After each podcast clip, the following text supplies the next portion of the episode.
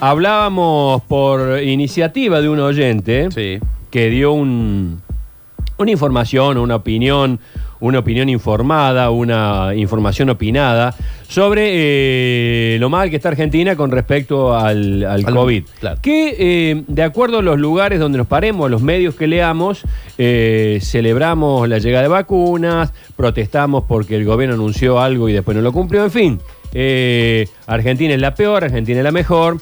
Entonces, eh, son siempre opiniones eh, no fundamentadas. Sí. Entonces, incluso, incluso hablaba hace poco con un médico, y no hace falta hablar con un médico, hace falta hablar con cualquiera, que las, las mismas estadísticas son fácilmente manipulables, ni hablemos de las, de las encuestas políticas y demás. Fácilmente Eh, manipulables y no se actualizan diariamente. Sí, Digamos- pero sobre pero aún actualizada, Sí, este, también, sí, basta claro. ponerla, eh, es como el haz de luz. Sí, Eh, de acuerdo a lo que enfoques, vos lo que ves. correcto. Este, entonces queríamos saber, eh, queremos saber, en, en definitiva, cómo está Argentina en el, en el concierto mundial con respecto a los contagiados, con respecto a los muertos, con respecto a los vacunados con primera y segunda dosis. ¿Cómo estamos? ¿Estamos tan mal? ¿Estamos tan bien? ¿Estamos en algunas cosas bien, en algunas cosas mal? Estamos en mitad de Eh, Por supuesto, todo esto lo preguntamos desde la manera terrenal que lo hacemos nosotros, porque Correcto. nosotros no pretendemos saber nada, ¿eh? Porque hay muchos colegas que hablan como si fueran... este, dueños de la verdad. eh, no, y, y si- eh, como si fueran científicos. También, Y no lo somos y no lo son ellos tampoco. Exacto. Por eso recurrimos a la ciencia.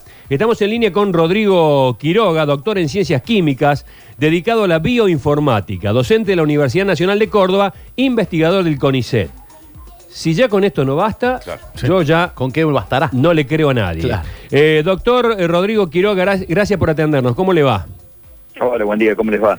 Bueno, aquí intentando echar unas de luz sin que esté teñido de política, sin que esté eh, teñido de mani- manipulación.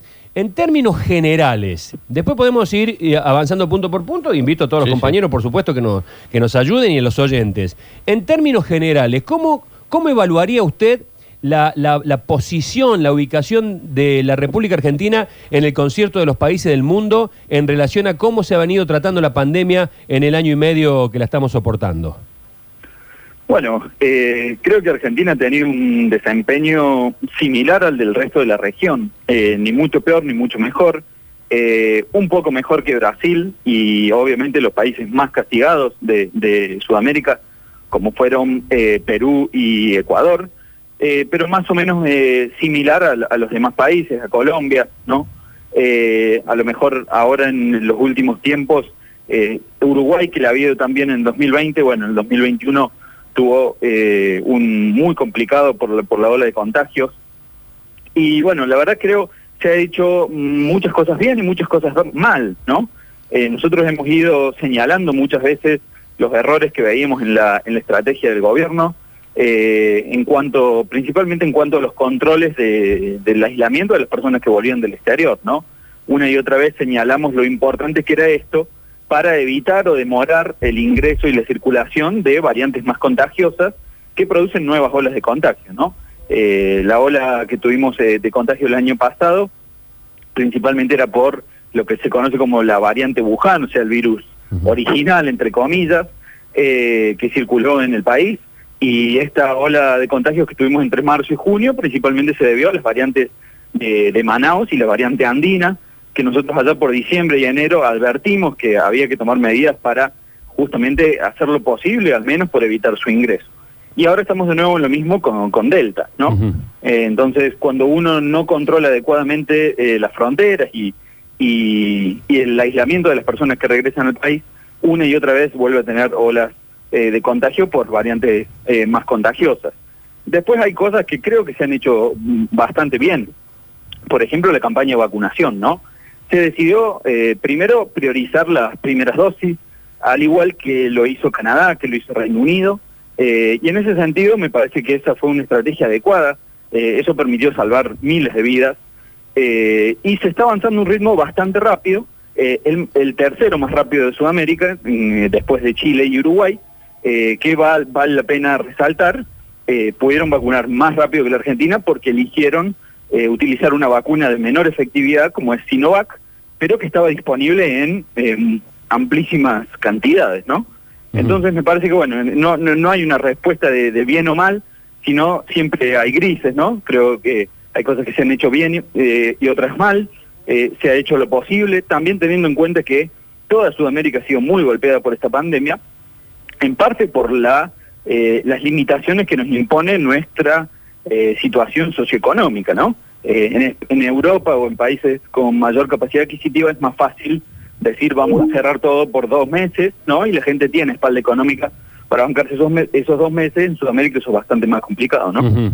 Eh, uno de los temas más críticos que ha tenido esta gestión es eh, la cantidad de muertos siempre en relación a la cantidad de habitantes o al millón de habitantes. Hemos tenido muchos muertos en Argentina. Sí, eh, totalmente de acuerdo, es demasiados para mi gusto. Eh, justamente me acuerdo cuando en diciembre, enero decíamos necesitamos eh, hacer todo lo posible por evitar que ingrese la variante Manaus, porque probablemente si ingresa, cuando termine esa ola de contagios vamos a tener el, el doble de fallecidos que teníamos en ese momento, que eran cerca de 50.000, y efectivamente ya superamos los 100.000, ¿no? Eh, lamentablemente no, no pudimos hacer eh, lo suficiente para que ese número fuera menor. Lo que sí hay que señalar aquí también es que hay muchos países que registran eh, deficientemente el número de fallecidos por COVID, ¿no? Por ejemplo, en la India se habla de que la cantidad de fallecidos es entre 10 y 20 veces superior a lo que informa el gobierno, ¿no? Entonces, Sí, algo parecido sucedió en Perú, que recientemente se subsanó eso. Entonces, la verdad que es muy difícil comparar cifras eh, porque eh, no estamos seguros de, de cuán fiables son esos números tampoco, ¿no?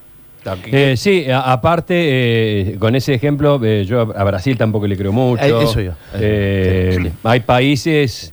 Argentina mismo tampoco, digamos. eh, Córdoba. Sí, la propia, Córdoba. propia Argentina en, eh, se han hecho estudios de exceso de mortalidad y hay algunas provincias que tienen muy poco exceso y otras que tienen bastante, ¿no? Esto significa que fallecieron más personas de lo esperado, eh, considerando las que habían fallecido el año pasado y sumando las oficiales de COVID, sigue dando un número menor a los fallecidos reales, ¿no? Y eso obviamente tiende a indicar que hubo un subregistro de los de los fallecidos por COVID. ¿Y cómo, ¿Y cómo venimos con el tema vacunación? Porque ahí sí se, se señala al gobierno. Primero que prometió algo que no cumplió con respecto a las fechas y a los plazos.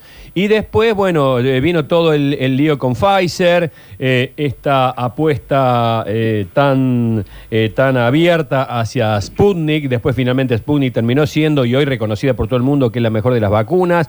Digamos, con respecto al ingreso de vacunas, Argentina, ¿cómo lo ubicaríamos en el concierto mundial?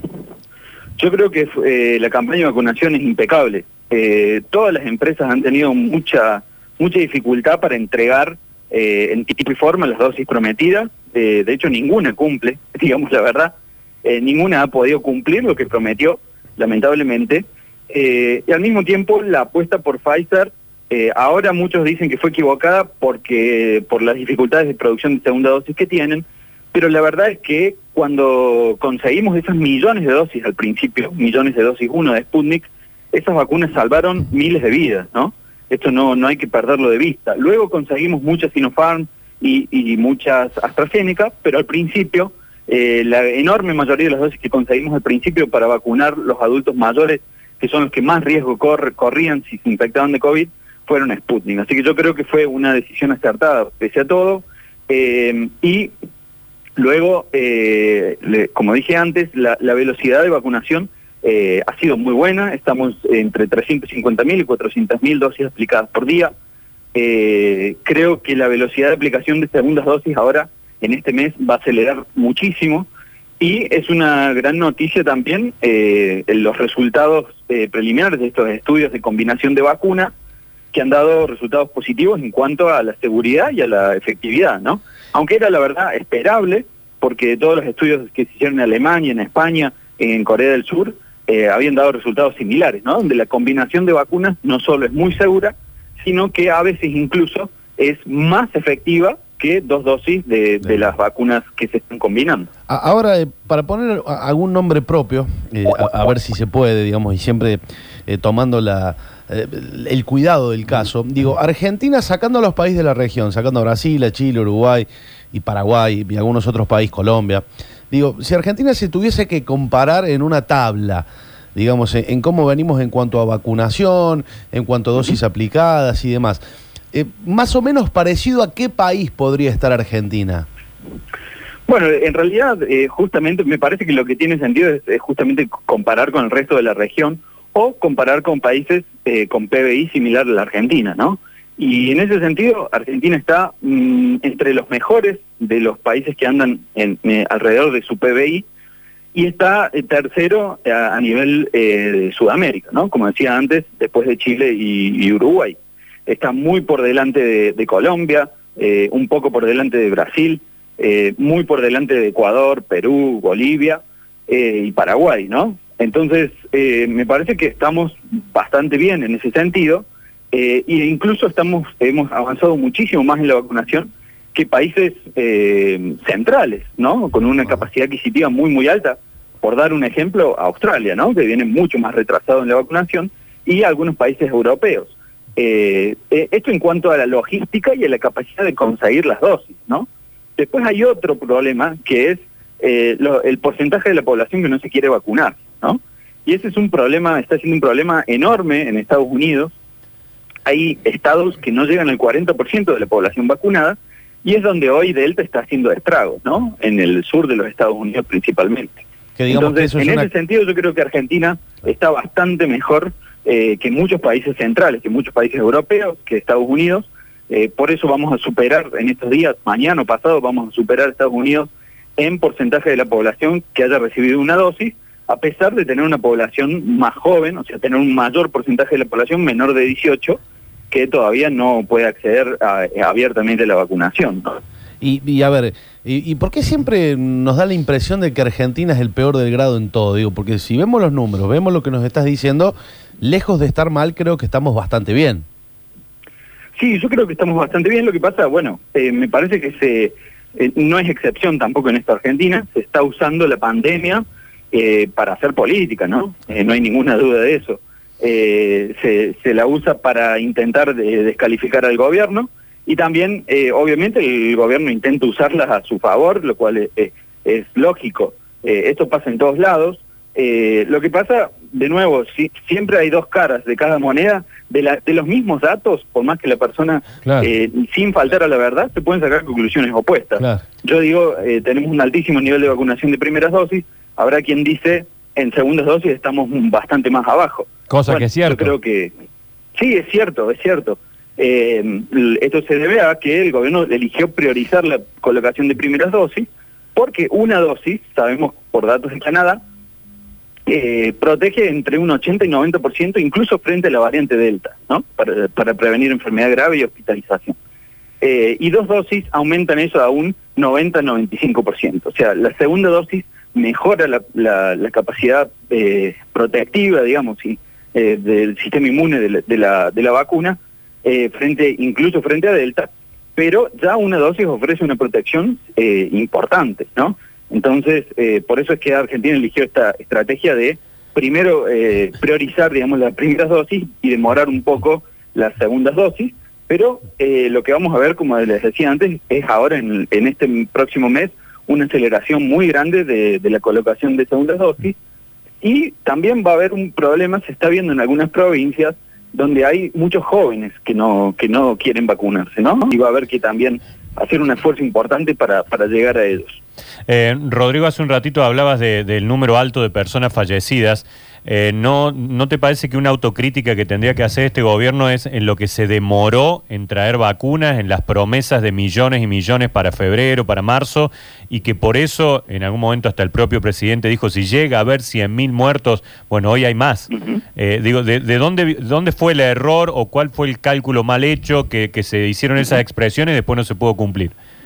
Sí, eso fue una- un error de comunicación gravísimo. Realmente eh, fue inentendible, incluso en el mismo momento en que lo dijo, eh, era obvio para muchos de nosotros que eso era prácticamente imposible. O sea, se estaba hablando de una velocidad de vacunación que, era, que iba a superar eh, cualquier parámetro que, que podía preverse. Estaba claro que las empresas estaban demorando y que no iban a cumplir lo que habían prometido, ¿no? Para que eso se cumpliera, las empresas deberían cumplir tal cual lo que habían prometido y estaba claro que eso no estaba sucediendo en ningún país del mundo, ¿no? Digamos, la- Entonces, la, eso crítica un- más grande es a la, a la demora, entonces, digamos, digo, por ahí, si hoy hablas de números tan buenos, de el avance tan importante de primeras dosis, de que vamos a crecer en segundas, el, el error fundamental fue la, fue la demora. No, yo creo que fue la comunicación. Eh, Bueno, pero los muertos están, digo, más allá de que lo digamos no lo hagamos, no lo digamos, hay ciento y casi diez mil personas fallecidas. Sí, sí, totalmente. Eh, por eso digo que eh, si uno las demoras estuvieron en todo el mundo, a eso voy, ¿no? Eh, era era ridículo pensar que acá no iban a estarlo. Por eso yo creo que eso fue un error de comunicación más que otra cosa. Eh, y también realmente el gobierno yo siento que ha tenido por ahí incapacidad de realmente aplicar medidas que sabían que eran necesarias y efectivas, a pesar de que, o sea, prefirió eh, negociar o consensuar Claro. eh, y de- muchas veces se dejaron de hacer cosas que estaba claro que había que hacer, ¿no? Hoy, Eh, hoy que, que vos manejás números, estadísticas, nosotros ayer hablábamos 510 personas fallecidas, nos dijeron no, pero por ahí se acumulan de días anteriores, o nos asustamos porque decimos, che, otra vez Córdoba con 2.000 infectados diarios. Hoy la realidad, y nos lo han dicho por ahí, quiero ver por ahí si vos manejás esto mismo, hay que fijarse en la utilización de camas críticas como, de, como dato estadístico de la enfermedad. Eh, cada dato tiene sus ventajas y sus desventajas. Lo- Los casos eh, nos anticipan con mayor tiempo lo, lo que lo que está ocurriendo, o sea, nos eh, siempre al mirar los datos vemos el pasado en realidad, ¿no? Eh, porque al mirar incluso los casos, que es el dato más fresco entre comillas que tenemos, estamos viendo los contagios de hace una semana, ¿no?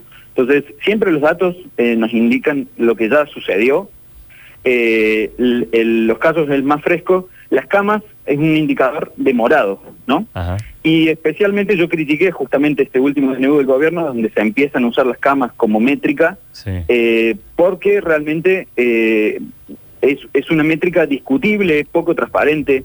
Las provincias informan la ocupación eh, de distintas maneras, eh, es un dato manipulable, digamos, entre comillas, entonces eh, la verdad siento que, que es un error pasar a utilizar ese dato como, como, como único indicador. Creo que hay que hacer una evaluación más compleja, más, más integral de la situación. Y, y lo que creo que vamos a ir viendo de a poco mien- mientras siga avanzando la vacunación es que la ocupación de camas va a bajar sin duda, se está bajando, está bajando eh, de manera constante, pero hay una situación heterogénea entre las distintas provincias, tal cual vos ma- marcaste, ¿no? En el AMBA la situación está muy bien, los casos ya han bajado mucho, eh, sin embargo hay provincias que siguen con alta cantidad de casos, no solo Córdoba, sino eh, La Rioja, La Pampa, eh, entonces me parece que en una sola estrategia para todo el país es equivocado, ¿no? Necesitamos eh, diferenciar y eh, yo creo que es fundamental en estas provincias que siguen con número, alto número de casos, como es el caso de Córdoba, hay que eh, machacar con sostener los cuidados mínimos, ¿no? Barbijo, distancia y ventilación, me parece que no los podemos ab- abandonar de ninguna manera. Eh, todos los países que avanzaron en, empezar a descuidar esas cosas tuvieron que rápidamente dar marcha atrás. Eh, por poner el ejemplo, Florida, el gobernador de Florida prohibió a los a los directores de escuela que, que digamos que fuera obligatorio el uso de barbijo en las escuelas y hoy tienen una ola de COVID impresionante y las camas pediátricas saturadas, récord de niños internados. Eh, entonces me parece que tenemos que ser conscientes de lo que está pasando en el resto del mundo y continuar sobre todo con sosteniendo los cuidados mínimos, Sí. porque eso también eh, es cuidar la presencialidad, por ejemplo, ¿no? Si queremos realmente cuidar la presencialidad, me parece que tenemos que sostener los cuidados en las escuelas. Y, y ahora, ¿cu- ¿cuál sería mm, eh, un indicador que, nos muestre una realidad? No digo completa, porque ninguno lo, lo- va a mostrar, pero digo más acorde a lo que está sucediendo. Digo, porque me decís que las camas son manipulables, que por ahí los datos eh, también lo son. Digamos, ¿en qué datos nos podríamos reflejar para decir, bueno, estamos más o menos, estamos bien, estamos mal? No, en general los casos, los casos es un dato confiable. Yo, yo no creo que sea muy manipulable los casos porque eh, son los efectores de salud quienes cargan los casos al sistema, ¿no? Entonces pensar que hay una eh, conspiración para que todos los efectores de salud no carguen casos o carguen de más o ese tipo de cosas, eh, me parece que no sucede. Lo que sí hay que saber mirar esos datos con cuidado eh, y saber cuáles son las limitaciones de esos datos, ¿no? Yo creo que la principal herramienta que tenemos que usar es el número de casos. Eh, no hay Rod- ninguna duda, es el mejor indicador que tenemos, Sí. aun- aunque no es ideal obviamente, eh, para tener una idea de cómo está la situación. Eh, y como decía antes, eh, la provincia de Córdoba no está del todo bien, ¿no? Seguimos con un a- altísimo número de casos, creo que hemos relajado demasiado los cuidados y las restricciones eh, demasiado rápido, y esto nos puede llegar a traer un dolor de cabeza porque eso significa que la propagación de Delta también va a ser mucho más rápida, ¿no? Rodrigo, muchas veces especialistas que hemos puesto acá al aire nos dijeron, no, hay 2.000 casos, pero tenés que multiplicarlo por 4, por por 8, ocho, por últimamente, 6, sí. por... ¿Coincidís en algo de eso? Que, que la realidad de los casos hola. por ahí no son todos los que se registran, hay mucha gente que se enfermó y se quedó en su casa directamente. Hola, hola, hola. ¿Ahí me escuchás? Sí, ahora sí, ahora sí, te, perfecto. te repito la pregunta, a ver qué, qué Te- opinión te escuché tenés. la pregunta. te Por- escuché. eh, ah, ¿la escuchaste? Ah, bien, bien, bien. Sí, y coincido totalmente. Ajá. Yo lo mismo lo he dicho muchas veces. Digamos, sabemos que el número de infectados en realidad es superior al de casos, ¿no? O sea, los casos son siempre un porcentaje de, lo- de los contagiados. Porque hay gente que no se va a testear, porque que no tiene síntomas, eh, porque hay gente que va a testear, se ve una cola la- muy larga y se vuelve a la casa, ¿no? Claro. Entonces, siempre el número de infectados reales es más grande que el número de casos, pero la tendencia en el tiempo del número de casos eh, registrados sí es eh, útil para saber cómo, cómo están variando lo- los contagios eh, con el correr de los días, ¿no? Sí, sí, por más que sean registrados o no, siempre es una tendencia numérica que Sí, sirve, sí. digamos, un porcentaje Totalmente. que, claro. Bueno, eh, Claro, para... es- Sí. Exacto. Para cerrar la nota, Rodrigo, en términos generales, y ahora volvemos al principio, ya que hemos este, tocado punto por punto, en términos generales, Argentina en el mundo a un año y medio prácticamente, estamos ya a un año y medio. Y marzo de 2020, claro. Eh, un año y Un cinco año y meses. cinco meses. Bueno, eh, a un año y medio, ¿cómo evaluarías todo globalmente, vos como científico, eh, el- el- la política del gobierno nacional con respecto al coronavirus? No sé si querés ponerle un puntaje, no sé si querés poner una clasificación, este, sé que es todo relativo, pero a tu juicio, ¿cómo, cómo lo evaluarías? No, bueno, eh, la verdad no puedo poner un número, Bien. pero, pero me parece importante, nuevo, como te decía antes, creo que ha habido aciertos y errores y me parece que lo fundamental es justamente ir aprendiendo de eso y aprender también de las, experiencias de otros países, lo que está sucediendo en el hemisferio norte con la variante Delta. Eh, eso me parece que es lo fundamental, cómo, nos- cómo utilizamos toda esta información que vamos acumulando de cara al futuro y cómo nos permite eso ir eh, el número de fallecidos pensando a futuro, ¿no? Eh, y creo que se nos viene sin dudas una, una ola de contagios por la variante Delta y eh, que tenemos que hacer lo posible eh, por minimizarla y empujarla hacia el verano, ¿no? Donde sabemos que el riesgo de contagio es, es menor porque se hace mayor cantidad de actividades del aire libre y además eso nos da más tiempo para seguir vacunando y por suerte sabemos que las vacunas son efectivas incluso contra la variante Delta eh, para prevenir enfermedad grave y hospitalización sobre todo, ¿no? Bueno, muchísimas gracias por este contacto, muy amable.